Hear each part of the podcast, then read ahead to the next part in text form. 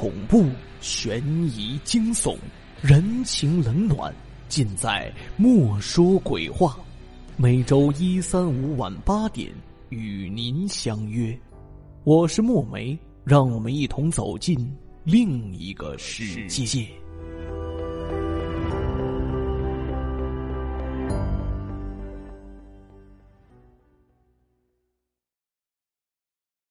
这个故事的名字叫《支教女老师的承诺》。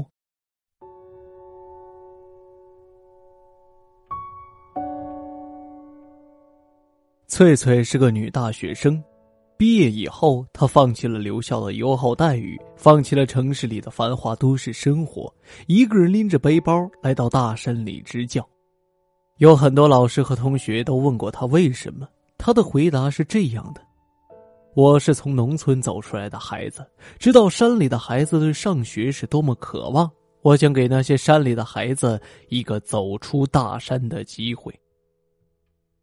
翠翠支教的地方可以称为全国最为贫苦的一个地方，整个一个乡管辖着十多个村子，这十多个村子里没有一间像样的房子，哪怕是土房都算是豪宅了。大多数都是木头桩、茅草顶的草房，这样的草房夏季经不起任何的风雨，冬季大雪一盖就会坍塌。不是村民们懒惰不想盖土房，而是这些村民都是早出晚归的劳作，夏季种田，冬天打猎，都为自己的肚子忙活，根本没有时间打理自己住的地方。翠翠来到乡里后，待遇还是很不错的。老乡长发动了很多劳动力给翠翠盖房子，盖了一间石头房。虽然和他以前的环境没法比，但在这里绝对是最高档、最豪华的居所了。翠翠对这里也很满意，依山傍水的，仿佛就生活在自己从小长大的村子里，有一种家的感觉。自从翠翠来到这儿以后，学校的三间教室里陆陆续续的来了几个学生。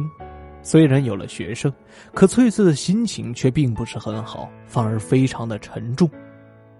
整整一个乡管辖着十多个村子，上千户的人家，难道只有这寥寥的几个学生吗？怀着一丝疑问，他向自己的学生问道：“孩子，告诉老师，你们这里像你们这么大的孩子，就你们几个吗？”老师。我们这里像我们这么大的孩子有很多的，一个小姑娘怯生生的回答道：“那他们为什么不来上学呢？”翠翠摸着小姑娘的头问道：“是他们的爸爸妈妈不让他们上学，让他们在家里帮衬着干零活。”另一个男孩子抢着回答道：“那你们不需要干活吗？”我们本来也是在家帮衬着干农活的。可是乡长说了，我们的父亲都是村长，得起带头作用，所以我们就来上学了。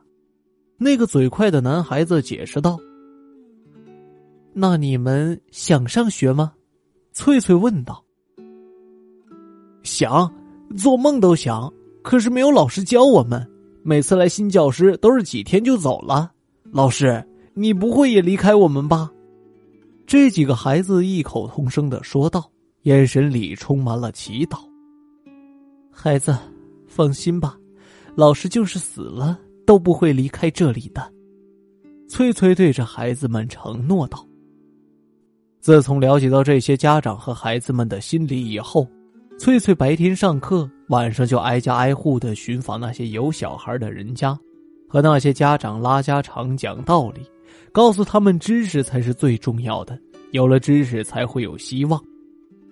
十几个村子，几百户人家，翠翠挨家挨户的走访，无论风雨不畏严寒，用了两年的时间，终于走遍了整个乡，走遍了每一个有着上学年龄孩子的家庭。在翠翠的努力下，这些家长也终于被她的事迹感动了，纷纷将自己的孩子送入了学校。几百个学生，三间土房的教室肯定是不够用的。于是，这些家长们就自己动手盖房，众人拾柴火焰高。短短一个月的时间，几排新鲜干净的土房就建立了起来，成了孩子们的新教室。更让人可喜的是，乡长还在县里争取到了一部分资金，给学校里装上了明亮的电灯，让一些离家近的孩子晚上可以多学一会儿。几百个学生，十多个班级，就靠翠翠一个人支撑着。为了让这些入学晚的孩子能赶上城里孩子的学习进度，他取消了寒暑假期，也取消了周末放假的惯例。看着那一双双充满求知欲望的眼神，翠翠的心里一阵的发酸，恨不得把自己会的东西都教给他们。他白天除了吃饭、上厕所，几乎所有的时间都在教室里。晚上给那些家里离得近的孩子补完课程，又要连夜的批改作业。短短一年的时间，翠翠原本瘦小的身板更加瘦弱了，简直瘦到了皮包骨头。好像一阵风就能吹倒似的。老乡长和村民们多次劝翠翠休息一下，可是，一想到那些孩子们的眼神翠翠就严词的拒绝了。积劳成疾，翠翠终于生病了，一连几天都没有出现在学校。老乡长带着乡干部前去探望，怎么敲门都没有回音，就以为他肯定是睡着了，不忍打扰，就离开了。一天以后，翠翠打着一把黑色的油纸伞出现在了学校，除了脸色有些苍白之外，精神状态都非常的好，大家的担心也就散去了。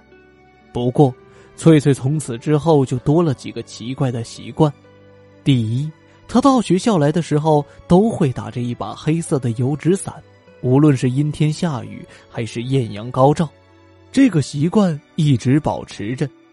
第二。翠翠走进教室，必然将教室的门紧闭着，窗帘也拉上，打亮电灯为大家讲课。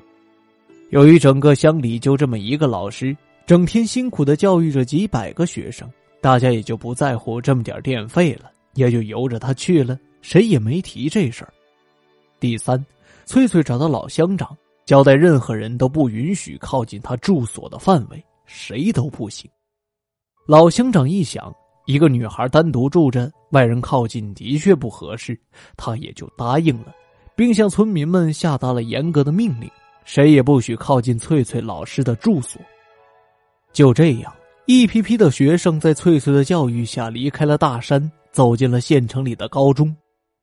看着一批批的学生离开大山，翠翠的脸上浮现出了欣慰的笑容。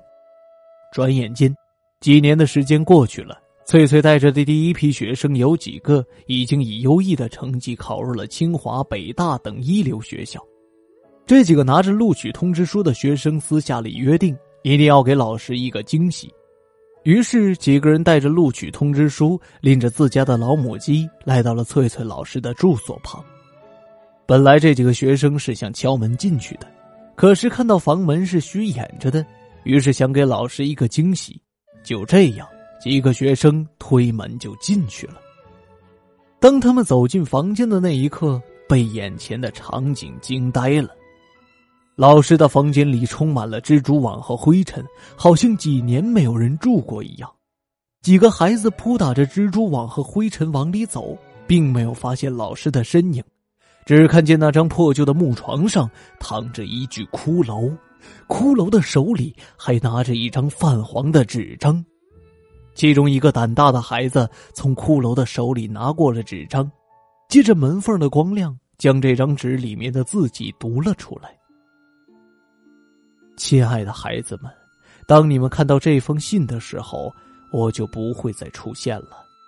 我答应过你们，永远也不会离开这里，就算是死了，也会留在这里，将你们送出大山。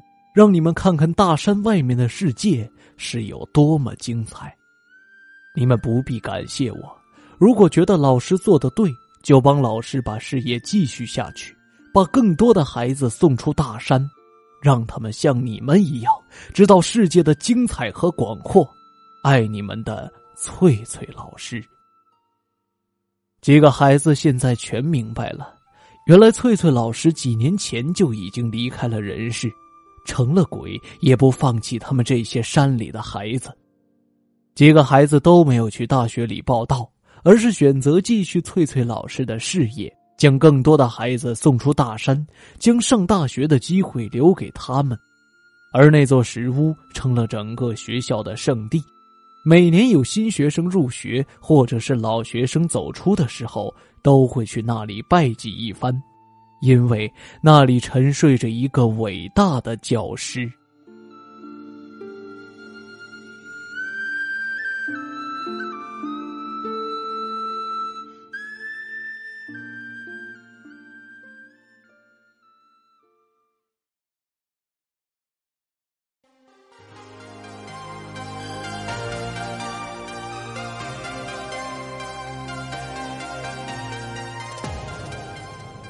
听众朋友，支教女老师的承诺播讲完了，感谢您的收听。